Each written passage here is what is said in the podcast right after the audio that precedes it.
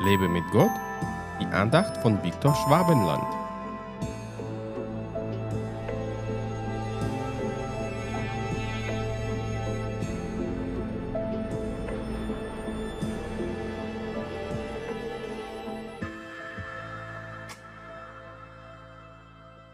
Antworte dem Toren nicht nach seiner Narrheit, damit nicht auch du ihm gleich wirst.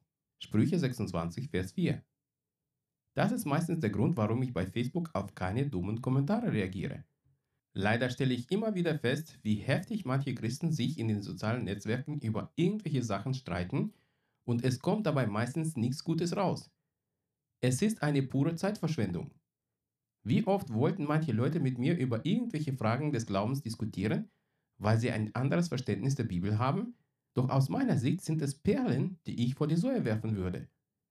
Nur den Menschen, die ernsthaft nach irgendwas fragen, weil sie mehr erkennen wollen, kann ich eine Antwort geben.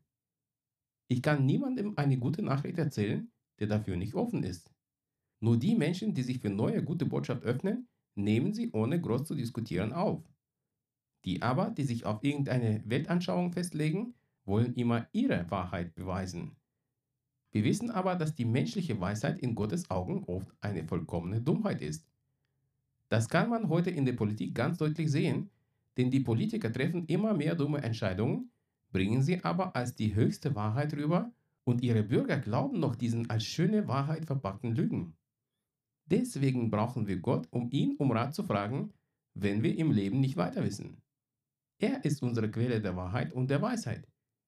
Ich will mich von niemandem beeinflussen lassen, außer von Gott persönlich. Er allein ist mein Führer und kein Mensch, egal wie charismatisch er ist. Deswegen freue ich mich schon auf das Reich Gottes, das Jesus Christus im Himmel bereits aufgebaut hat. Lass dich niemals in irgendwelche Diskussionen ein, wenn du merkst, dass dein Gesprächspartner nur den verbalen Streit sucht und nicht die Wahrheit herausfinden will. Segne solche Leute und bete für sie, damit sie die Wahrheit von Gott offenbart bekommen. Gott segne dich. Hat dich diese Andacht ermutigt? Wenn ja, dann teile sie bitte mit deinen Freunden. Und abonniere meinen Podcast und meinen Blog www.lebemitgott.de. Ich würde mich sehr freuen, wenn du meine Dienste auch finanziell unterstützt. Weitere Infos dazu findest du unter www.viktorschwabenland.de-spende. Ich danke dir und wünsche dir gottesreichen Segen.